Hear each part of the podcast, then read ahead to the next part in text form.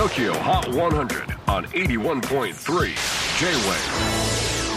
クリス・ベプラーです。J-WAVE ポッドキャスティング TOKYO HOT 100、えー、ここでは今週チャートにしている曲の中からおすすめの一曲をチェックしていきます。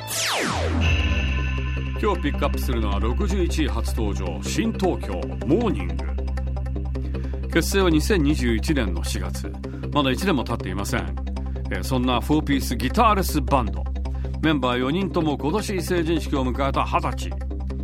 最新シングル「モーニング」についてメンバー曰く朝の曲と聞くとポジティブで明るい曲を思い浮かべがちです。しかしこの曲で描きたかったのは前日の辛いことや悪夢を引きずったまま迎えてしまった憂鬱な朝。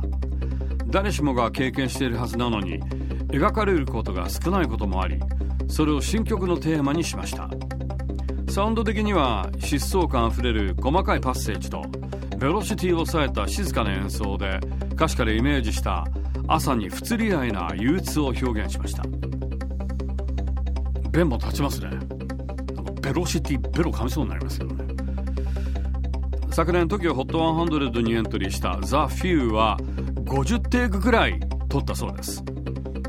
でこの曲は40テイク撮った。とその中からのベストテイクをまあ合わせたんでしょうけれども。ちなみに新東京のメンバー4人とも現在大学2年生ですが今は大学を1年間休学して音楽活動に専念。しかもメンバー4人で会社新東京合同会社を設立。音楽制作にまつわる権利や財務面のセルフプロデュースを目的にバンドを法人化会社にしちゃったそうです。ちょっと面白い動きをしそうなバンドですよね。TOKIOHOT100 最新チャート61位に初登場を決めました新東京モーニング J-WAVE PODCASTING TOKYO HOT 100